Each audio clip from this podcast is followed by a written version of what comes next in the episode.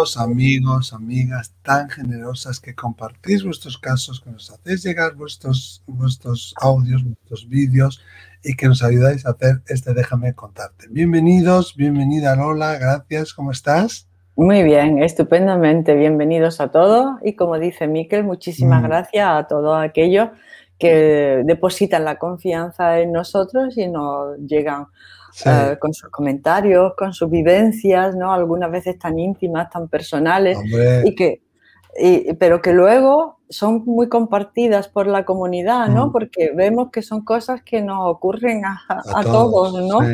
Y, que somos sensibles a, a, ella y que a cualquiera también le pueden ocurrir, ¿no? Y qué suerte tenemos, qué suerte tenemos de contar con vosotros. O sea que muchísimas gracias. Sabéis que estamos en YouTube, estamos en Spotify, si queréis eh, compartir, por favor, para que más gente se entere, sepa que estamos aquí, seguirnos, darle a la campanita. Aquí, doctora Lola Aparicio, hoy estás aquí mismo. Hoy estoy aquí. Miquel, mira, mira, tengo cosquillas en la mano. Al revés.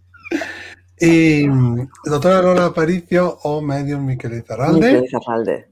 Ahí estáis. O en Spotify ponéis ahí podcast, eh, déjame contarte y aquí aparecemos. Oye, una cosita que hemos recibido, ¿os acordáis que en el déjame contarte anterior tuvimos el caso de Esther que recibió el mensaje de su padre en sueños que ahorrara y compró un parking, compró un garaje? Es verdad. ¿Os acordáis? y no sabíamos muy bien qué había hecho con el garaje, si lo había alquilado, si no. Y ya nos ha contestado Esther ¿eh? que está en el mismo vídeo, lo, ha puesto, si lo queréis ver está ahí. Nos ha dicho que lo ha comprado, que de momento no lo ha alquilado ni lo ha vendido, que lo utiliza su hijo, pero que si lo necesita siempre lo puede vender, que para ella es un modo de ahorro a plazo largo. O sea que esta interactividad también nos da, déjame contarte, o sea que es fantástico, Lola. Es estupendo. Eh, bueno, vamos a empezar con una frase. Con una frase, sí señora. Con una frase, aquí tengo yo una que ah, me ha gustado mucho. Vale, ¿una seguidora? no, no es una seguidora, de mí ah. misma. Ah, todavía no nos están poniendo frases. Cuando la empiecen a poner, empezaremos también a decirlas aquí y a nombraros a vosotros, ¿no? Es una frase que, que me ha gustado mucho porque es de una mujer que se acercó a Buda y cuando la leí y le hice una pregunta y cuando la leí dije, bueno, si yo me acercara a Buda, también quisiera hacerle esta pregunta. Le, dijo a Buda, esta mujer, enséñame la verdad sobre la muerte, sobre lo que puede haber detrás y más allá de la muerte, y sobre lo que hay en mí, si algo hay que no morirá. qué interesante. Pues si algo hay que no morirá, nunca va a ser vuestro cariño, vuestro apoyo mediante audios y vídeos que nos mandáis aquí a Déjame contarte y lo podéis hacer enviando eso, vuestra información ahí, Lola. Eh, vuestra información en un audio o en un vídeo al 688-736631 más 34 si llamáis fuera de España. Eso es. Y hoy nos vamos a quedar con un caso interesantísimo aquí en España. Ahora mismo no recuerdo el nombre de la persona, pero lo vamos a escuchar. Tener paciencia es un poco largo, pero es muy, muy, muy, muy interesante y yo creo que os va a gustar, es muy enriquecedor. Vamos allá. Y se repite un poco este tema del mundo onírico que estamos últimamente teniendo en tantos y tantos casos.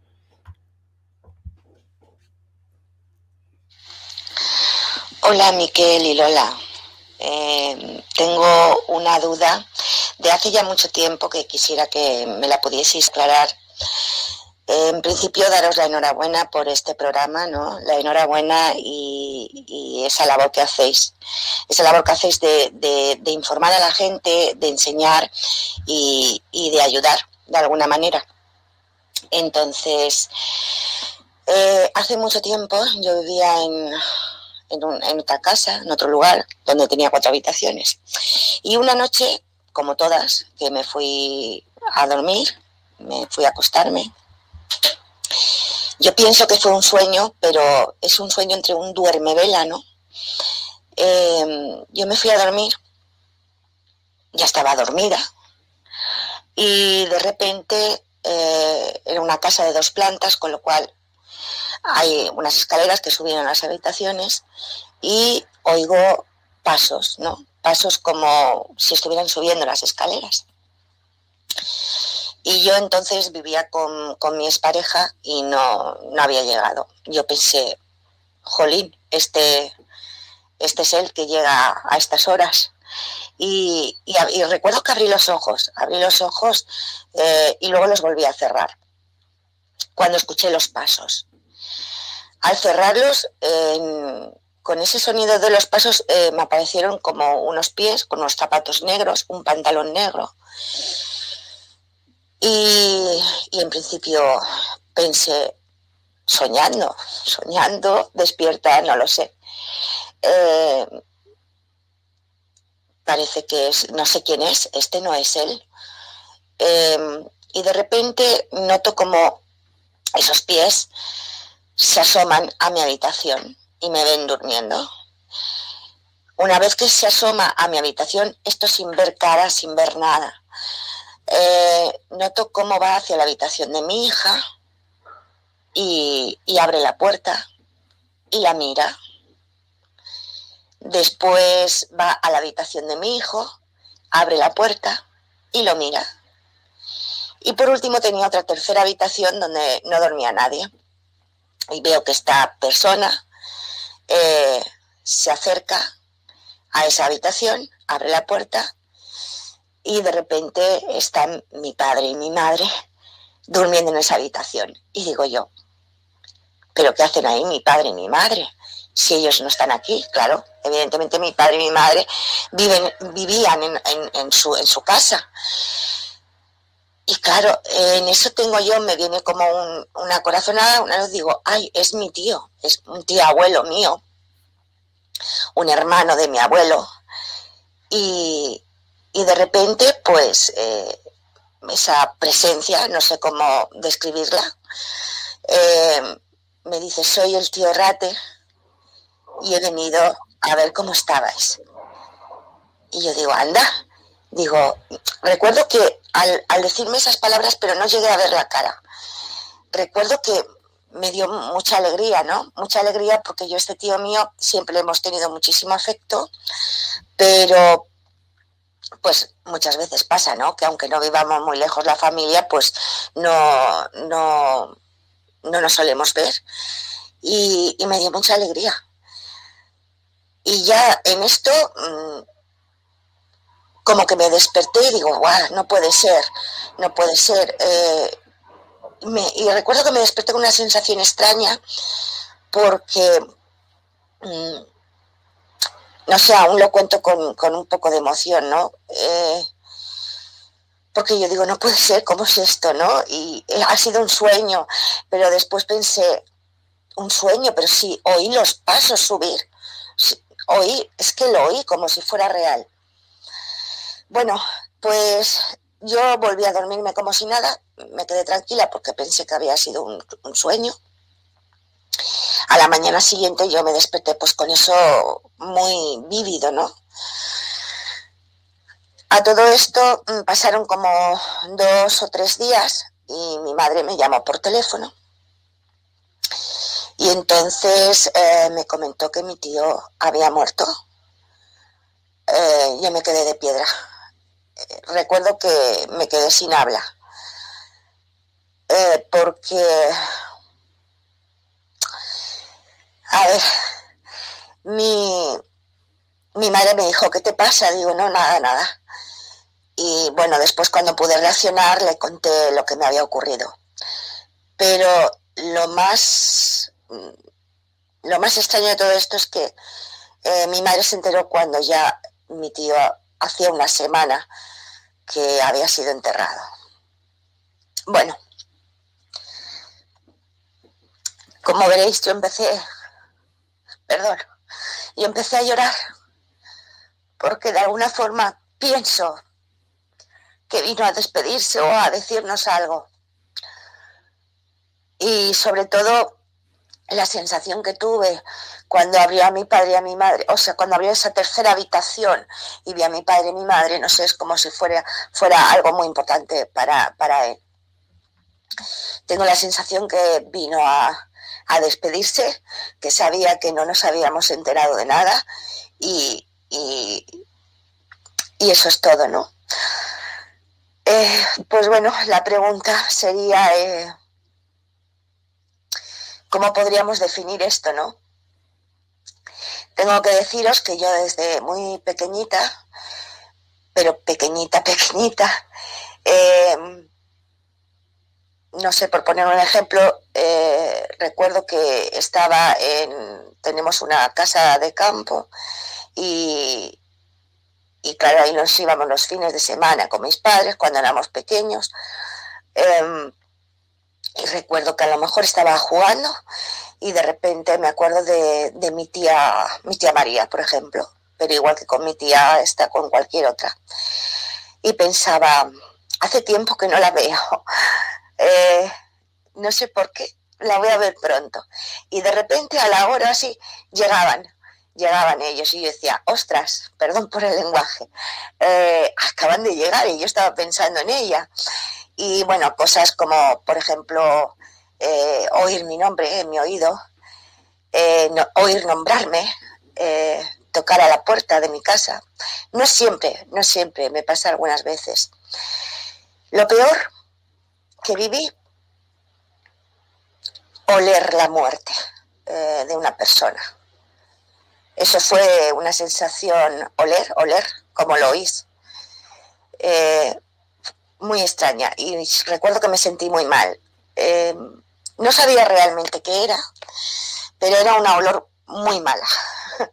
No en sí una olor física, ¿no? Era como si a través de mi nariz, no sé, hubiera entrado una sensación, ¿no?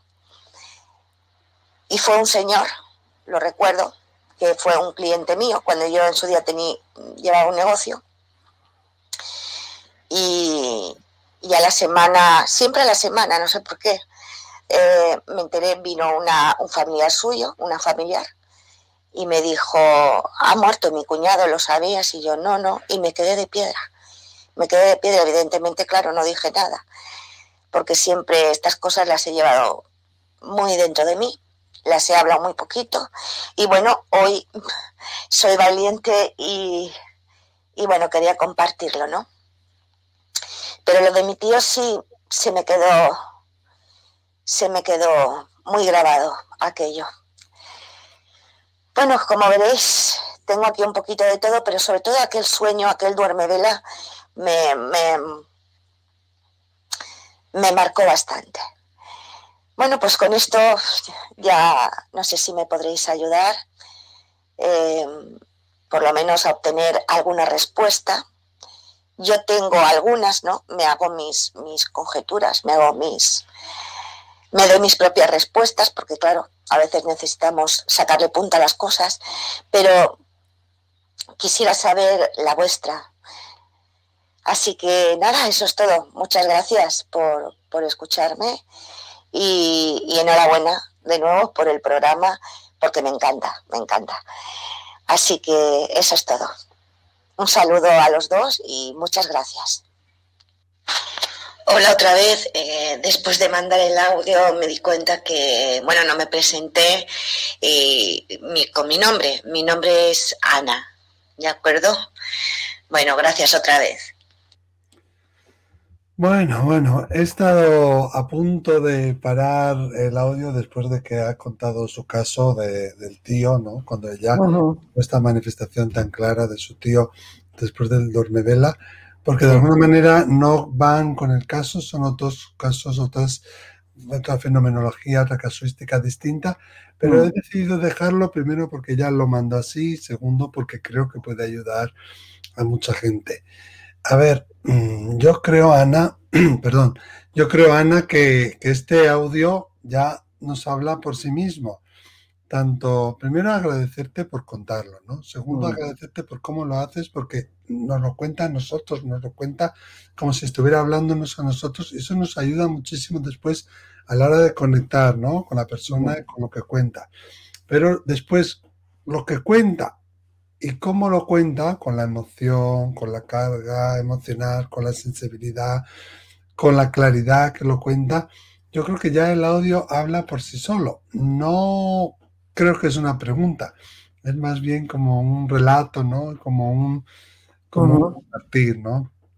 para mí eh, está claro, por lo que dice ella, que le vino su tío a ver y uno por uno se despidió de ella.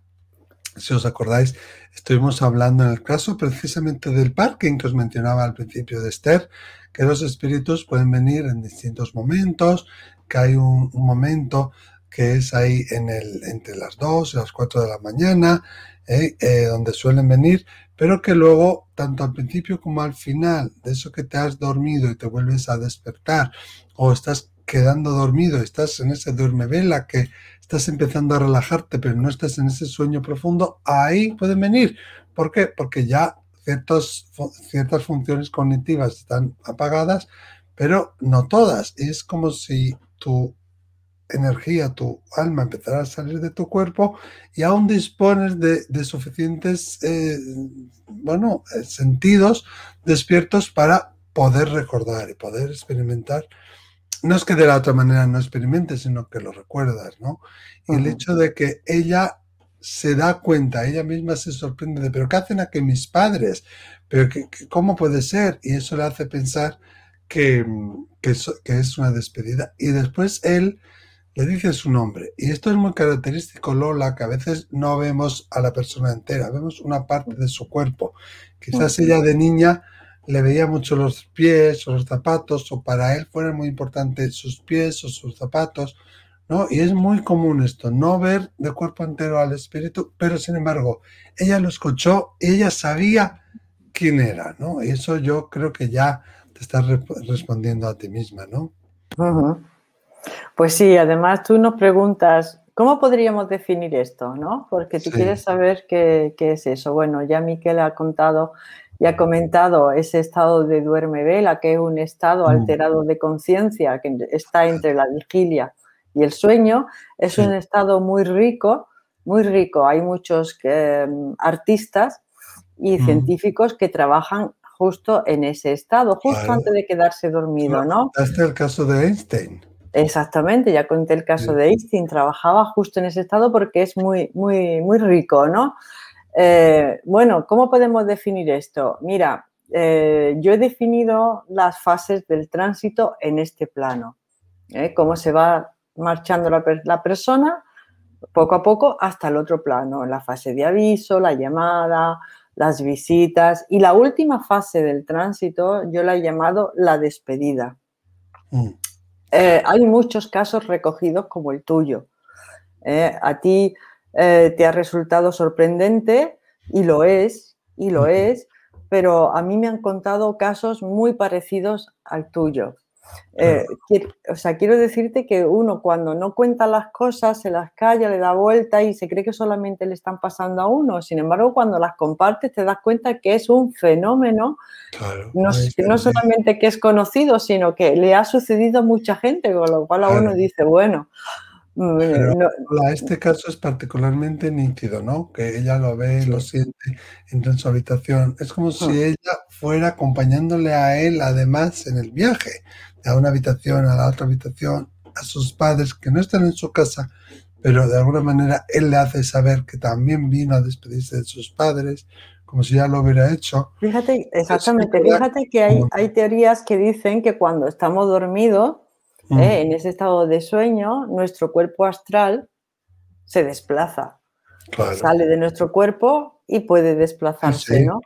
Entonces, esto de que ella lo acompaña a él por las distintas estancias, a mí me sugiere que es su cuerpo astral por la distinta estancia. Incluso me sugiere que pueda ser el cuerpo astral del tío, ¿no? Porque el cuerpo físico ya estaba, eh, estaba en la habitación. Que caminan juntos, eso es lo que veo yo, ¿no? Efectivamente, estaban muriendo. Es como si hubiera habido una comunicación desde el astral, ¿no? Mm. Hay, bueno, hay, hay gente que, que, queda en sueños, ah, o sea que amigos que dice, bueno, vamos a soñar y a ver si nos podemos encontrar. Es verdad, hay, hay ahora todo, todo, todo una En fin, hay una, una, ¿cómo decir? Una dirección, ¿no? Hay gente que está trabajando mucho. movimiento, sí. En movimiento, está trabajando en, esto, ¿no? Entonces, yo, ¿qué, ¿qué, veo yo ahí? Pues veo que es una fase, la fase de la despedida, que es cuando el cuerpo etérico, el astral, se está desprendiendo, ¿eh? se desprende y va a, despedirse de los seres queridos. ¿Por qué? Pues porque, porque primero porque la muerte es una despedida, segundo porque no ha podido despedirse, ¿no?